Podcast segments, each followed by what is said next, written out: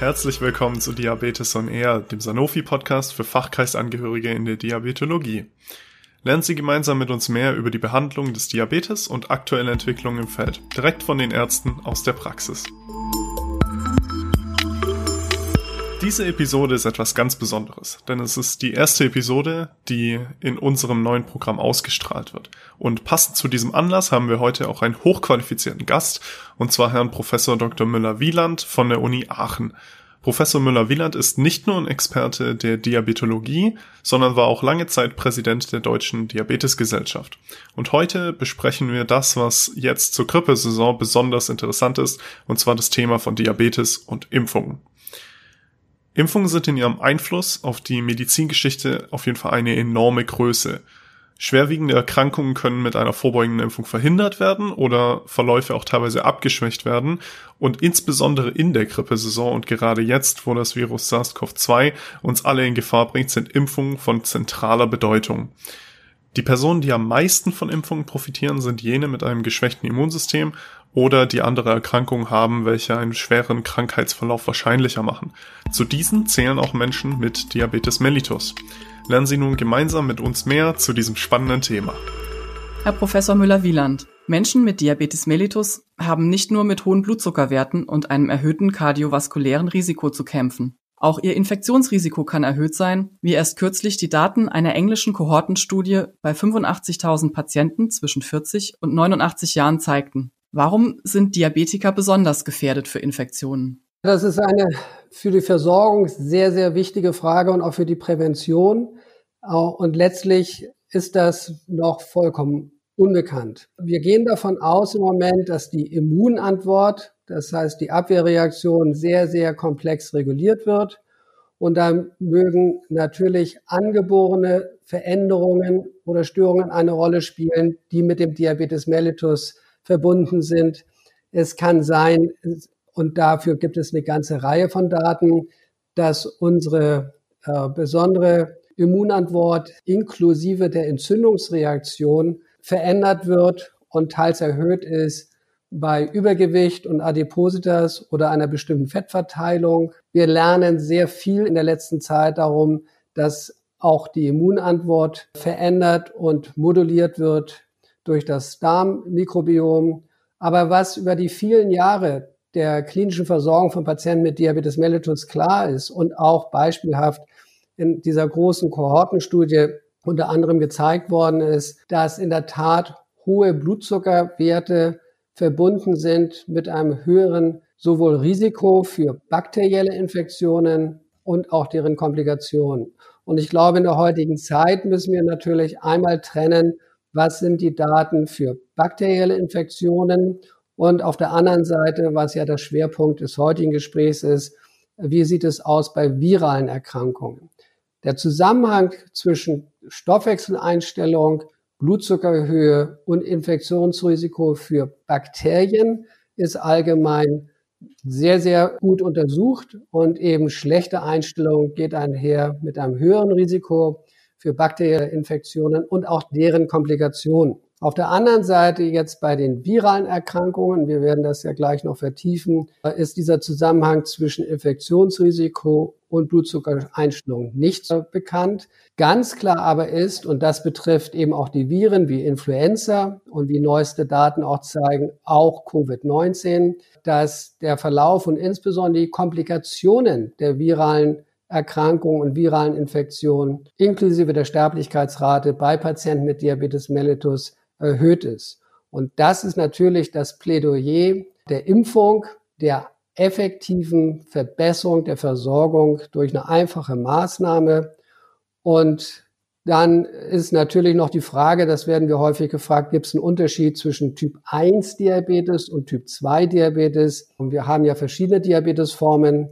Und der Typ 1 Diabetes ist ja vor allem eine Autoimmunerkrankung. Er entsteht, weil die insulinproduzierenden Inselzellen als fremd erkannt werden. Wohingegen beim Typ 2 Diabetes das Hauptproblem darin liegt, dass das blutzuckersenkende Hormon Insulin nicht adäquat wirkt. Ob es dezidiert bei den viralen Erkrankungen Unterschiede gibt zwischen Typ 1 und Typ 2 Diabetes, was das Infektionsrisiko angeht, wie bereits gesagt, das ist nicht so klar.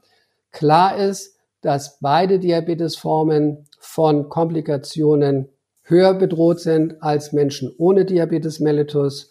Und bei Patienten mit Typ 1 Diabetes und auch jüngerem Alter betrifft das natürlich auch das Risiko für akute Stoffwechselentgleisungen, wie zum Beispiel einer diabetischen Ketoazidose. Letztlich bedeutet dies, dass bei Diabetespatienten die Stoffwechselsituation bestmöglich eingestellt werden sollte, um auch das Infektionsrisiko zu senken. Und die Patienten sollten ja auch geimpft werden. Welche Impfungen empfehlen Sie für Patienten mit Diabetes? Ja, das ist ein großes Anliegen. Also einfach der Impfschutz soll natürlich bei Patienten mit Diabetes mellitus erfolgen. Da gilt grundsätzlich, dass Patienten mit Diabetes mellitus insbesondere wenn sie orale Medikamente nehmen oder mit oder Insulin zur Therapie bedürfen, in diesem Sinne eine Risikogruppe als Risikogruppe gelten. Und ich möchte dann nochmal betonen, dass das auch in den Empfehlungen der Diabologen immer drin steht, weil das Risiko zum Beispiel auch der Influenza-Infektion akut ja eine Entzündung macht, akut noch weitere Komplikationen. Und wir wissen, dass das Risiko zum Beispiel für einen akuten Herzinfarkt innerhalb der ersten sieben Tage nach Influenza-Infektion mehr als sechsfach erhöht sein kann. Und gerade diese kardiovaskulären Komplikationen sind ja nochmal zusätzlich höher bei Patienten mit Diabetes mellitus. So, und die Impfung, dann ist die Frage, was bringt die Impfung? Das ist auch gerade jetzt vor wenigen Tagen auch nochmal untersucht worden und publiziert worden an immerhin 250.000 Menschen in Dänemark sehr klar die Impfung auch für Influenza, auch bei Patienten mit Diabetes mellitus senkt die Komplikationsrate. Das heißt, die Sterblichkeit geht signifikant zurück. Akute Herz-Kreislauf-Komplikationen werden drastisch gesenkt. Das heißt, was empfehlen wir? Ganz klar die Empfehlung der STIKO. Und die STIKO empfiehlt ja auch für Patienten mit Diabetes mellitus selbstverständlich die Impfung gegen Influenza. Das ist bei der STIKO selbstverständlich altersabhängig definiert und das gilt immer für alle Menschen, die älter sind als 60 Jahre. Das liegt auch daran, dass die Sterblichkeit über 85 Prozent der Sterbefälle sind älter als 60. Aber bei Patienten mit Diabetes mellitus, weil sie eine Risikogruppe ist, gilt es altersunabhängig. Das heißt, Influenza-Impfung gehört zur Behandlung und Begleitung der Patienten mit Diabetes mellitus dazu. Dazu gehört auch die Pneumokokkenimpfung, jetzt auch aufgenommen, auch wiederum in aller Regel im Alter über 60, aber bei Patienten mit Diabetes mellitus altersunabhängig, weil eben auch das Infektionsrisiko und die Komplikationen an der schweren Lungenentzündung so deutlich erhöht ist, auch bei Patienten mit Diabetes mellitus. Und dann zu guter Letzt seit 2019 auch der Herpes Zoster im Alter über 60 bei Patienten mit Diabetes mellitus empfiehlt die STIKO dies im Alter von 50 und älter. Also klare Empfehlung. Impfung gehört und ist ein integraler Bestandteil der Diabetestherapie. Wie ist denn Ihrer Erfahrung nach die Akzeptanz der Grippeimpfung bei Ihren Patienten mit Diabetes? Die Akzeptanz ist, ich sage es mal, kein Unterschied zwischen Patienten mit oder ohne Diabetes mellitus. In meiner persönlichen Erfahrung liegt sie so um die 50 Prozent. Es gibt natürlich auch Erhebungen, auch seitens der Ämter, und sie liegt in Deutschland etwas regional unterschiedlich zwischen 30 bis 60 Prozent. Hier ist ein Feld, glaube ich, was sehr interessant ist. Es werden verschiedene auch hier digitale Anwendungen oder Apps entwickelt, um vielleicht die Aufnahme und damit die Impfrate zu erhöhen, zum Beispiel durch gute Aufklärung und ständige Erinnerung. Auch dafür gibt es einige Daten, dass das äh, effektiv und auch signifikant geleistet werden kann. Problem ist damit weiterhin, die Rate ist zu niedrig. Zweiter Punkt ist, die Impfquote bei den Ärzten ist auch nicht sehr viel höher. Das heißt, wir müssen nicht nur an unsere Patienten denken, sondern auch aus Überzeugung her das Gespräch thematisieren und den Patienten es erläutern. Dann ist die Impfakzeptanz eigentlich sehr gut. Jetzt warten alle auf einen Impfstoff gegen das neuartige Coronavirus. Noch steht keiner zur Verfügung. Haben Patienten mit Diabetes mellitus denn ein erhöhtes Risiko für eine SARS-CoV-2-Infektion oder einen besonders schweren Verlauf? Also wir äh, untersuchen das ja auch in einem großen Datensatz und auch bei allen unseren Patienten, die wir stationär äh, im Uniklinikum Aachen aufgenommen haben. Und die Situation und auch in den verschiedenen Untersuchungen, die im Moment publiziert sind, ist die Datenlage nicht so klar, ob wirklich das Infektionsrisiko bei Patienten mit Diabetes mellitus, ich sage es mal, per se erhöht ist das haben wir auch entsprechend in die Empfehlungen und Positionierung der Deutschen Diabetesgesellschaft aufgenommen. Klar ist allerdings, dass äh, der Diabetes mellitus das Risiko für schwere Verläufe und insbesondere für die Sterblichkeit erhöht. Was hier die Ursache und der Grund ist, ist bisher unklar. Es gibt aber eine ganze Reihe von Untersuchungen, inklusive einer sehr, sehr großen Analyse aus China, einer großen Analyse aus Frankreich, einer großen Analyse aus Italien und auch erste Daten an unseren Verläufen, die sehr klar zeigen, dass wenn die Patienten gut eingestellt sind, also entsprechend der Empfehlungen der Deutschen Diabetesgesellschaft zwischen 70 bis 180 Milligramm pro Deziliter, die Sterblichkeit an Covid-19 im Krankenhaus geringer ist, auch insgesamt, als wenn die Patienten deutlich schlechter eingestellt sind. Das heißt, die Regel, frühzeitig darauf achten, gute solide und sichere Einstellung bei Patienten mit Diabetes mellitus ist ein Credo, aber definitiv, wenn der Patient erkrankt ist, möglichst gute Einstellung.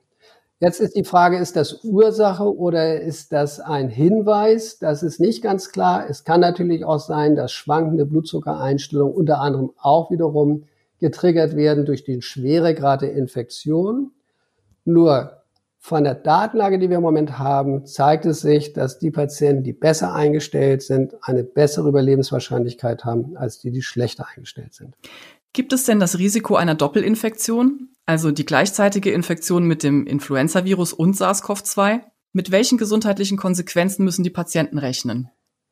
Ja, dafür gibt es äh, Einzelberichte. Es ist jetzt unklar, ob dadurch jetzt die Verläufe nochmal drastisch schwerer werden oder nicht. Das liegt natürlich auch ein bisschen an der zeitlichen Verschiebung im vergangenen Jahr. Ich denke, darüber werden wir mehr lernen jetzt und zu der neuen Impfwelle. Einverständnis besteht aber natürlich darin, dass wir schon davon ausgehen sollten, da es zwei unterschiedliche Erkrankungen sind, dass die Komplikationen sich addieren. Das heißt, deswegen sollten wir unbedingt frühzeitig und vehement darauf hinweisen, dass die Patienten sich mit Influenza impfen, insbesondere zu der Zeit, wo wir noch keine Impfstoffe zur Verfügung haben für die SARS-CoV-2-Virus, also das Virus, was die Covid-19-Erkrankung ausmacht. Wann, schätzen Sie, würden solche Impfstoffe zur Verfügung stehen? Und wären unsere Probleme damit gelöst? Ja, vielen Dank. Das ist eine hoffnungsvolle Frage und, äh, und natürlich auch die Frage, ob dann alle Probleme gelöst sind. Also Tatsache ist, dass im Moment circa 150 Impfstoffe in der Entwicklung sind. Wir gehen davon aus, dass zu Beginn des Jahres die ersten eine Zulassung erhalten könnten. Und dann ist natürlich die entscheidende Frage auch von der Datenlage her, gerade wenn es natürlich eine große Bevölkerung betrifft, die Sicherheitsdaten. Das zweite ist, je nachdem, welcher Impfstoff und vielleicht auch, äh, wie sie sich entwickeln, ist dann die Frage der Skalierung. Und eins ist auf jeden Fall klar, auch selbst wenn sie zur Verfügung stehen, wird das Robert-Koch-Institut bzw. die STIKO in diesem Falle eine klare Empfehlung machen müssen zur Priorisierung. Und die Priorisierung, denke ich, wird sinnvollerweise in diesem Falle die Patienten mit Diabetes mellitus beinhalten, weil eben bei Erkrankung der Verlauf ein höheres Risiko hat für Sterblichkeit. Was möchten Sie unseren Zuhörerinnen und Zuhörern abschließend noch mit auf den Weg geben?